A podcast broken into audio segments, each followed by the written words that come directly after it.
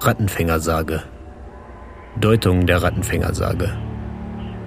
In den zurückliegenden Jahrhunderten entstanden viele verschiedene Deutungsversuche, die das rätselhafte Verschwinden von 130 Hamelner Kindern zu erklären versuchten.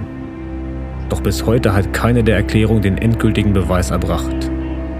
In Hameln wird noch immer die Auswanderung in die Ostgebiete bevorzugt. Dann aber sind die Kinder, eigentlich schon Erwachsene, nicht umgekommen und man glaubt heute zu wissen, wo sie geblieben sind. Zu viele Angaben aus der Sage müssen dabei verändert oder ausgeblendet werden, wie etwa die Kinder- und die Ortsangaben.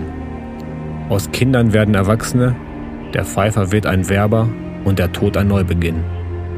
Von einer Völkerkundlerin, die sich wissenschaftlich mit Sagen beschäftigte, wurde Koppenbrügge als Ziel des Kinderauszugs in die Diskussion gebracht. Der Id mit seinen Felsen und Höhlen, dem Fahnenstein und der Teufelsküche schien ihr der geeignete Ort für ein Naturereignis zu sein, bei dem die Kinder allesamt umgekommen sein könnten. Sie suchte nach dem in der Sage genannten Ort Koppen und fand Koppenbrügge. Diese Theorie bleibt unter all den Erklärungsversuchen am dichtesten in Übereinstimmung mit dem, was die Überlieferung berichtet.